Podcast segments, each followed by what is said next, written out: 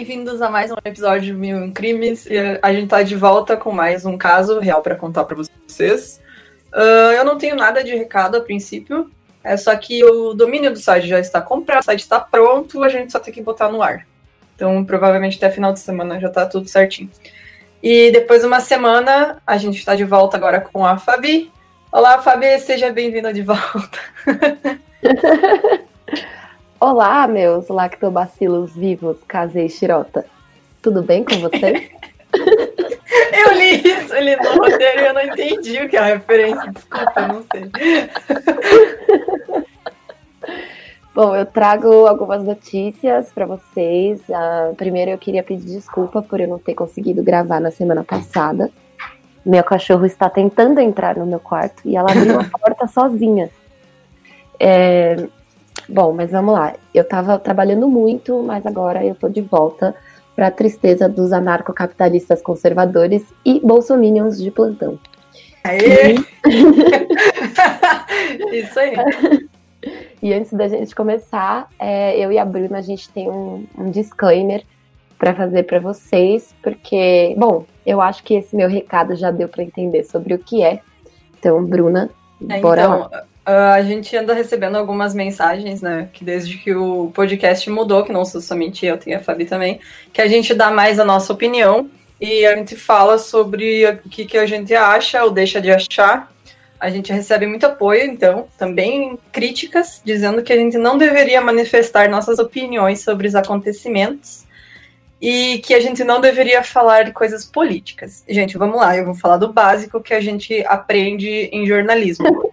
Não existe neutralidade, tá? Não existe nem em jornalismo e nem em política. Não existe. Você não tem como fugir de ter um lado político. Se você diz que você não tem um lado, quer dizer que você está do lado do opressor, né? Do, do status quo, é isso aí. Se você não reclama, você está a favor. É isso, tá? Bem simples. Não estou aqui para dar aula de política para ninguém, mas, né, para a gente ser bem claro. E eu sempre quis fazer o podcast meio comentando também as coisas e eu sozinha não conseguia fazer isso, porque ia ser meio bizarro eu parando as coisas para falar, né?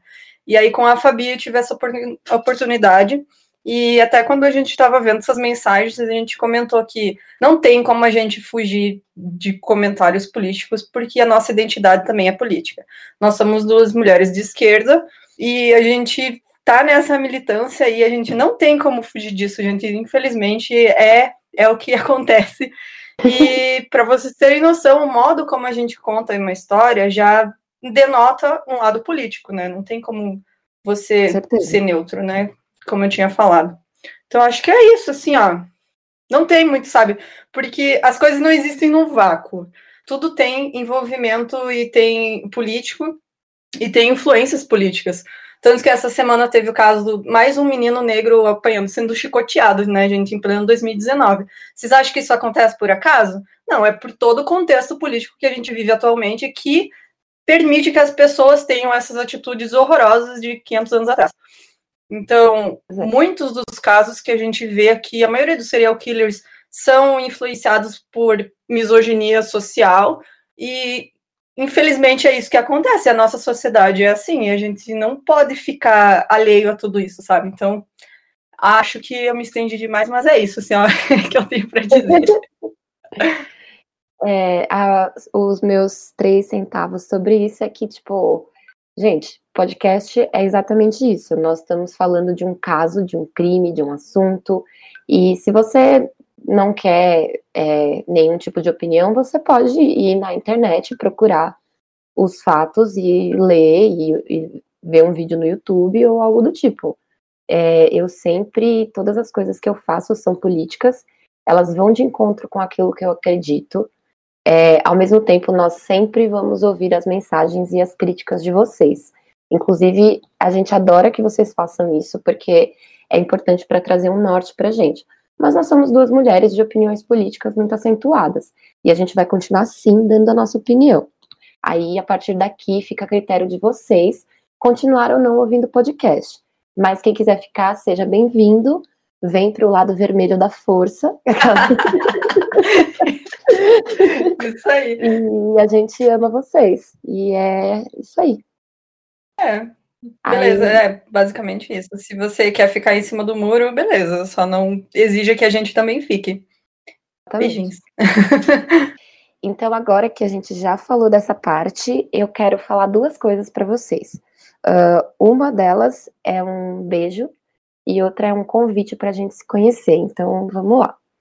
A primeira coisa é que eu quero agradecer muito o Mundo Freak dos meus amigos Andrei e Ira. Uh, vão lá conhecer o podcast deles, é sobre capirotagem, sobre teoria da conspiração, supernatural, é, tem também casos de serial killers, tem várias coisas. É, e a gente sabe que vocês gostam muito desse assunto, e eles são uma grande inspiração para mim, é, tanto uh, como profissionais e como pessoas também. E a segunda coisa é um convite que eu quero fazer para vocês, que nos dias 13, 14 e 15 de setembro vai ter a edição de 10 anos do Praia Games. O Praia Games é um evento, é um evento geek que vai, meu, eles vão levar várias novidades, concurso, campeonato, cosplay, lançamento. É, eles têm um Artist, um Artist Alley, que para quem não sabe, é o beco dos artistas, onde, tipo, é, quadrinistas, artistas de animação, eles vão para vender seus prints, seus quadrinhos, tudo mais. E no sábado, esta que vos fala vai dar um workshop de colorização para quadrinhos e bater um papo sobre mercado internacional. Eu vou fazer uma demonstração de pintura. No final, eu vou ter os prints para autografar, para vocês comprarem os adesivos. E o meu painel vai ser às 11 da manhã. Eu espero todo mundo lá para a gente se conhecer. Quem me falar que ouviu o podcast, é, quem falar que ouviu o podcast ganha um print. E o evento rola na Praia Grande, na Baixada Santista. Então, se você é de lá ou se você quiser passar um dia na praia e conhecer esse evento, não deixa de ir. É gratuito, porque é um evento apoiado pela prefeitura. Então, olha lá, outra coisa política que a gente está falando, não é mesmo?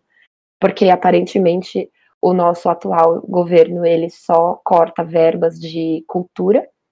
Então, é. tá vendo? Graças à cultura, a gente tem um evento massa para ir. E agora que eu fiz o meu jabazinho, é, eu espero vocês lá e vamos para mais um episódio que hoje está muito doido. Então, vamos lá. Esse caso, ele é conhecido, apesar de ultimamente não ter, nos últimos anos não ter tanta notícia, né? Mas quando estourou foi bem noticiado. Uh, é o caso, ficou conhecido no caso Ioki, né? Uh, então, o Marcos Kitano Matsunaga, ele nasceu em São Paulo. Ele cresceu no bairro Parque Continental. Eu não sou de São Paulo, não sei o que isso quer dizer. É um bairro rico? Olha, eu sou de São Paulo, eu não conheço o Parque Continental, mas eu sei que na, no lugar do apartamento que eles moravam, que é na Vila Leopoldina, que é aqui perto da minha casa, tem uma área que é muito, muito nobre. Hum, é, então, porque ele, desde criança, então, ele frequentava as melhores escolas e ao ficar mais velho, ele estudou administração na FGV. E só, de, desculpa só interromper, Bru, mas a FGV, ela é uma das, das faculdades mais famosas de São Paulo, mais caras, e é uma das mais difíceis de entrar também. Então, aí já mostra que ele tinha bastante poder aqui aquisitivo, né? Hum. E depois que ele se formou, então, administração, ele herdou a empresa da família, que é a IOC, que foi fundada pelos avós dele. Então, a vida inteira dele foi treinado e estudou e teve todo o apoio da família e o dinheiro da família para poder assumir a empresa quando fosse adulto. Exatamente. Uh, no caso, eu vou falar da Elise, que é a Elise Araújo Kitano Matsunaga, ela nasceu no dia 29 de novembro de 1981 em uma família muito pobre na cidade de Chopinzinho, no interior do Paraná. Ela foi criada pela mãe solteira, que era empregada doméstica, e ela sempre estudou em escolas públicas. Quando ela completou 18 anos, ela se mudou para Curitiba, onde ela fez um curso técnico de enfermagem, passando também a trabalhar em um hospital. Pouco tempo depois, ela foi para São Paulo, onde ela começou a fazer programas. Eu vi, a cidade dela é bem pequenininha, é tipo 20 mil habitantes. Uhum. Fica no sul, no sul do Paraná, 400 quilômetros de Curitiba. E eu também venho de uma cidade muito pequena, eu sei como é que é foda, gente. Você tem que ir pra, pra estudar, porque não tem nada pra fazer lá, então. É isso que ela fez. Então a Elise e o Marcos se conheceram em 2004 em um site de relacionamentos. Nesse site ela oferecia serviço de prostituta e nessa época ele era casado e manteve com ela um relacionamento extraconjugal por três anos. Uh, em 2009 ele se, se divorcia da sua esposa com a intenção de se casar com Elise e assim ele o faz. Eles viveram super bem até 2010, até que ela começa a desconfiar que está sendo traída. E aí, aqui eu até ia falar para você, Bru, que é, é muito doido, né? Porque ela, é, ela projeta, né? No, no relacionamento dela, o que ela fez no relacionamento Ela já dele. tinha passado, exatamente. O que e também é super comum, né? Se o cara traiu e trocou a, mãe, a mulher pela amante, ele vai continuar traindo, assim. Desculpa, gente, mas é a real é muito claro, né? Uh, é um comportamento super comum. Uh, e aí, nesse, eles se casam, eles vivem super bem até 2010, que é quando ela começa a desconfiar, e aí no final desse ano ela engravida, que é quando os dois voltam a se aproximar. Porém, ela continua muito desconfiada e cada vez mais insegura, até que ela vai viajar e ela contrata um detetive particular para investigar o Marcos. E aí, nessa época, houve uma troca de espionagem, porque ele também acusava ela de ter voltado a se prostituir e manter um amante com o dinheiro dele, que era dos dois, né? Já nesse caso, né? E após descobrir as fotos dela, ele que ele viu nesse site de acompanhantes. E aí ela se passava por Juliana ou Marielle. Vão numa guerra fria, basicamente, os dois. Exato. Um acusava o outro e ficava se espionando, enquanto os dois faziam besteira, né? E aí, no mesmo dia que ela, via, ela foi visitar a família, então, em 17 de maio de 2012, a família dela no interior do Paraná, o Marcos vai jantar em um restaurante de luxo e passa a noite no Hotel Merc Mercury. E aí tinha esse detetive na cola dele, ele fotografou o Marcos no restaurante, informou tudo a Elise, e aí ela volta para São Paulo antes do planejado, né? Dois dias depois que ela tinha ido, em 19 de maio de 2012, que foi aí o mesmo dia que tudo aconteceu. Exatamente. Então, no dia 19, ele vai buscar a Elise e a filha deles e a babá no aeroporto. Eles voltam para a residência deles, dispensam a babá e aí fica só a família dentro de casa. Por volta das sete e meia da noite, as câmeras do elevador registram o Marcos uh, descendo para buscar uma pizza, e essa seria a sua última imagem com vida.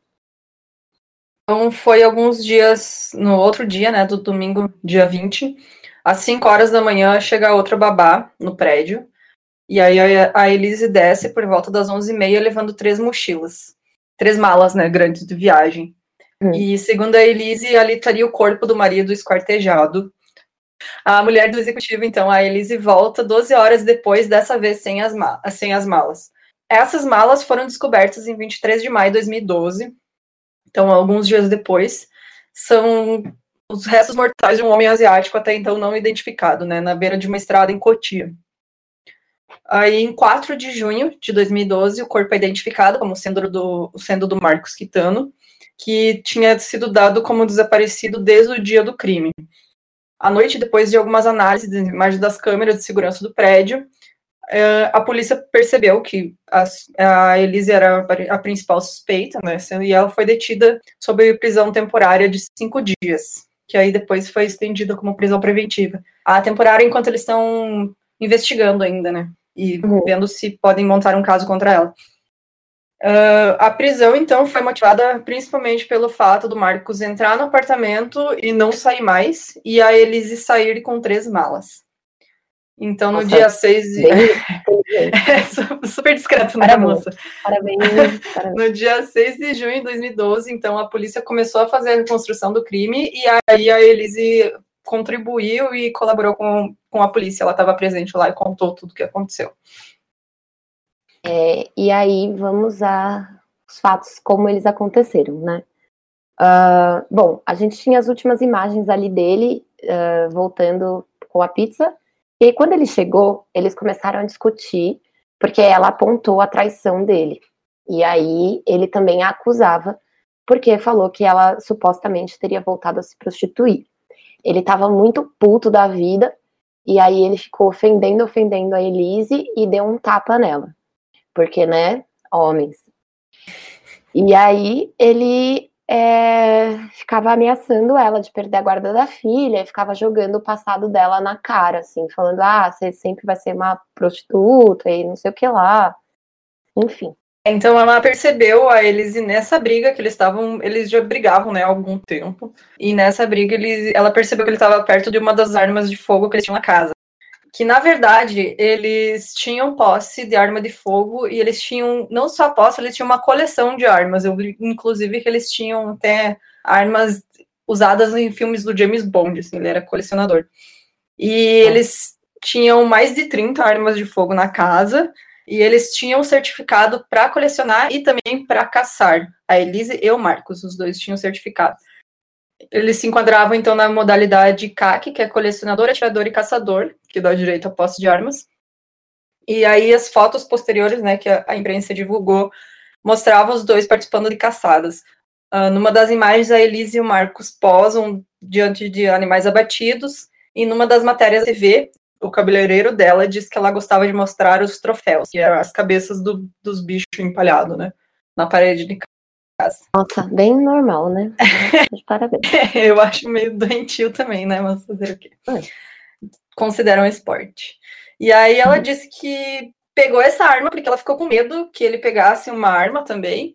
E aí ela foi correndo no outro quarto e foi atrás de outra arma, desculpa. É, ela ficou com medo dele pegar essa arma que estava perto e ela foi correndo para outro quarto para pegar outra arma. Que no depoimento ela diz que seria só para intimidar ele. Aí ela aponta a arma para ele e ele continua xingando ela. E aí ela atira na cabeça dele. A defesa diz que o Marcos faleceu naquele momento, enquanto a acusação alega que ele ainda estava vivo quando foi esquartejado. Aí aqui eu já vou chegar aqui perguntando. E aí, galera, que tal ter 30 armas dentro de casa? Pois é, né? Será né? que dá merda? Hum, talvez. Exato. Tipo, porque, né, no atual momento político, tipo, como as pessoas Se não era um, era outro vá... uma hora. Exato. Como as pessoas esperam que a gente não, não vá falar de política? Assim, cara, é, desculpa, mas teoricamente os dois são cidadãos de bem, né? É, exatamente. Mas só que assim, primeira coisa, eu acho que caçar não deveria ser esporte, porque, gente, você tirar a vida de alguém, de, de um animal, por diversão, é, isso não é esporte, não. Então, para mim, isso daí já é traço de psicopatia. Não pode falar o que for, não, mas não. Caçar não é. Dizem não que é. uma das, das tríades lá que as crianças fazem, que é maltratar animais, sei lá, né, cara? Tu caçar por esporte é, é Você tá maltratando um bicho, basicamente. Exatamente. Uh, continuando, antes de tu falar, então, é que eu, que eu tinha dito, né? Com 30 armas em casa e eles viviam brigando. Era cedo ou tarde um deles ia atirar no outro. Se não fosse ela, eu acho que seria ele também, porque ele bateu nela, né? Então. Absolutamente, né? Era uma roleta russa ali dos dois e quem ia atirar primeiro. Exatamente. E aí, para encobrir o crime, ela resolveu se livrar do corpo dele. E aí, como ela tinha feito aquele curso de enfermagem, ela conhecia o corpo humano, mais ou menos, né? Porque ela não, também não chegou a, a ser técnica de enfermagem de fato, né? Ela trabalhou pouco tempo com isso. Mas aí ela, é, ela tinha um conhecimento básico, e aí, com esse conhecimento, ela esperou o sangue coagular para que ela pudesse destrinchar o corpo dele. E aí ela também sabia que ela devia começar pelas partes que tinham ligamentos, então ia ser mais fácil de cortar. Ela esquartejou o Marcos removendo a cabeça, os braços, o tórax e as pernas. E após isso, ela colocou os seus restos mortais dentro de diferentes sacos de lixo. Mais tarde, a investigação descobre sacos semelhantes encontrados na casa dela, que foram evidência do crime brutal. É, então ela coloca as partes do corpo, na, do, do, corpo do Marcos nas malas, que foram registradas sendo levadas no dia depois do crime, né? No elevador, pega na câmera do elevador também. Ela coloca as malas no porta-mala do carro e parte em direção ao Paraná. Só que no meio do caminho ela muda de trajeto e volta em direção a São Paulo, ela decide não sair do estado. E ela vai até a região de Cotia, onde ela abandona o corpo. Ah, durante o trajeto para abandonar o corpo, ela foi parada pela Polícia Rodoviária Federal por estar com a documentação irregular. Ela é multada e liberada em sequência. E com as informações da operadora de celular dela, né, foi possível fazer dizer que ela esteve no mesmo lugar horas antes, fazendo o percurso de 40 quilômetros para abandonar o corpo. Então pegaram ela no ato. Muito semelhante ao caso do menino Bernardo, que aconteceu aqui no sul, que a madrasta foi parada pela polícia rodoviária no caminho de levar o menino para matar ele. Então, é... Ah, inclusive, para os ouvintes, é, a gente está preparando um episódio especial sobre o caso Bernardo, porque... Eu tenho... É, foi acontecer na minha cidade natal, então eu estava cursando faculdade de jornalismo nessa época, então eu tive contato muito próximo, eu tenho colegas e amigos que conviveram com as pessoas envolvidas, que vão poder dar um, umas dicas pra gente, vão contar histórias também. Então vai ser um episódio bem longo, então a gente tá esperando para fazer ele mais pra frente, quando tiver mais, sei lá, quando a gente tiver mais experiência também, né? E o tempo, né? É, também, e tempo. Então, assim, a Elisa foi e voltou, né, com as malas do, do Marcos no, com o corpo dele na mala e tal, né? Lá de chavado, tudo já destrinchado. E aí o júri dela começou dia 28 de novembro e a sentença só saiu dia 15 de dezembro de 2016. Uh, ah, lembrando que ela é reconfessa, né? Ela, ela confessou tudo o que aconteceu. E aí a acusação defendia a tese de que ela deveria ser condenada por homicídio qualificado, com a incidência de três qualificadoras. Ah, os qualificadores de homicídio, eles são é, coisas que eles aumentam a sua pena, né? Então, os três qualificadores seriam motivo torpe, uma vez que ela teria cometido o, o homicídio por vingança e dinheiro, meio cruel, porque aí eles alegavam que a vítima ainda estava viva quando teve o escortejamento, e uh, eles queriam dificultar a defesa da vítima, também falando que o tiro foi dado a queima-roupa e mais o crime de destruição e ocultação de cadáver. Mas aí a, a, defesa ela sustentava que o homicídio se deu em defesa da ré, que diante do contexto que aconteceu se sentiu ameaçada e agiu antes do Marcos. Aí excluiu o motivo torpe, né?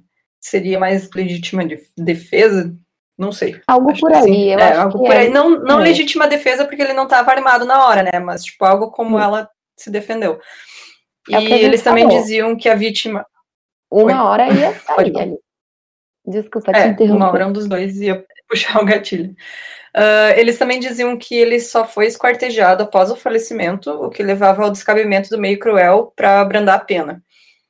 Uh, independente de tudo, eu acho assim, atirou no cara, tá. Beleza não, né? Horrível, mas, tipo, é. chama a polícia já, sabe? Se ela já ia confessar, chama ali, admite o que tu fez, admite que tu se levou, deixar, deixou se levar por um, um momento ali, mas, Exatamente. cara, esquartejar o cara e botar numa mala, assim, é, é demais, sabe? Tem que ter muito sangue frio pra fazer isso. Isso daí mostra que você não só tem sangue frio, como você é, tipo. Não foi exatamente do jeito que você está falando, sabe? É, isso daí te desqualifica muito, sabe? Quando você fala que, ai, mas é porque eu fiz porque eu achei que ele ia fazer. Beleza, se eu acho que alguém vai me dar um tiro e eu atiro na pessoa antes, eu ligo para a polícia da hora, na sequência, sabe? Exatamente. E aí o júri foi composto, então, por quatro mulheres e três homens, e eles ouviram atentamente as 16 testemunhas e a ré, que por orientação dos advogados não respondeu as perguntas da acusação, ela respondia apenas as perguntas do juiz. Então, no dia 5 de dezembro de 2012, ela foi condenada a 18 anos e 9 meses por homicídio qualificado e por ter dificultado, dificultado a defesa da vítima e há um ano e dois meses e um dia pelo crime de destruição e ocultação de cadáver. Uh, no total, então, ela deveria cumprir 19 anos, 11 meses e um dia.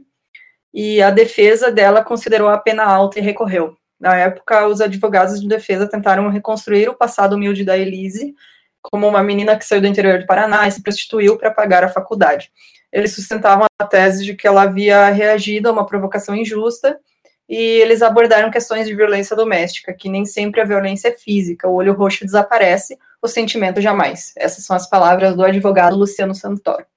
Concordo, Luciano, mas como eu disse, É. Chamasse a polícia na hora que tinha tirado, né? Querido, você cortar o homem em cinco e Exatamente. tentar fugir com mala do corpo dentro, é, aí já é, é fica complicado. Você percebe que existe mesmo uma frieza, né, no crime, né, de você não só cometeu um crime ali no calor do momento, mas você também uh, continuou cometendo outros crimes depois, né, em vez de, poxa, peraí, eu tenho uma filha, né, Cara, e tu tem noção de, tipo, quão difícil é você desmembrar um corpo, gente? É assim, ó, você tem que estar tá com muita força de vontade para fazer, porque, sabe, é um negócio que demanda, assim, muito esforço, sabe? Você tem que ter sangue muito frio, porque, cara, é uma pessoa, você tá desmembrando uma pessoa ali. Exatamente. É bizarro, uh, o que eu sei atualmente. É, não, é impossível, né? Tipo, eu não teria esse sangue frio, sabe? De ah, que bom, né? Que bom que eu. que, que bom, né? A gente faz um podcast de crime, mas não quer dizer que a gente. Põe uma sirene de polícia aqui, tá ligado? Aviso. Mas a justiça autorizou a Elise, agora em 2019, a cumprir o resto da pena no regime semiaberto. E agora ela tá aí, né? Tá, foi ela teve, teve a saidinha do Dia dos Pais, ela pode agora trabalhar, estudar durante o dia e voltar para a penitenciária à noite. E eu acho Espero que... pelo menos que ela tenha aprendido alguma Exatamente. coisa nesse tempo, né? Que é o que ah. a gente espera quando a pessoa vai presa, né? Que ela... Exato. Eu acho que normalmente quando isso acontece é por bom comportamento, né? Hum. E a, sobre a filha do casal de um ano, o que eu sei é que ela tá com uma tia da Elise e aí, assim, agora, a partir de agora, são especulações minhas, tá? Tipo, não são fatos. Mas o que eu sei é que, assim, a... nenhuma das famílias brigou pela guarda da menina. E aí, não, isso eu sei, isso é fato. Nenhuma das famílias brigou pela, pela guarda da menina. E aí ela fica. Ela tá, tipo, com a tia da Elise e vai continuar lá com a tia da Elise. E é isso aí, né? E assim, parece que a família dele é, não, não gostava dela, assim, a família inteira dele era bem é, relutante com esse lance dela ter sido garota de programa, de ter vindo de uma família humilde. Preconceito mandou um abraço. Provavelmente, né? Sempre acontece. Casos a pessoa, família rica, eles não aceitam. Com certeza, né? E aí, acho que é isso, né, Bru? É, é um caso curtinho hoje, mas que eu acho que como chamou muita atenção na época, eu acho que eu não sei se deve ter algumas pessoas que não conheciam os detalhes também. Então, ah, vale certeza. a pena a gente contar essa história. Exatamente. Então, eu queria só deixar aqui agradecendo de novo quem quiser ficar e ouvir as nossas opiniões, opiniões políticas. Bem-vindo. Beijos. É isso, até mais.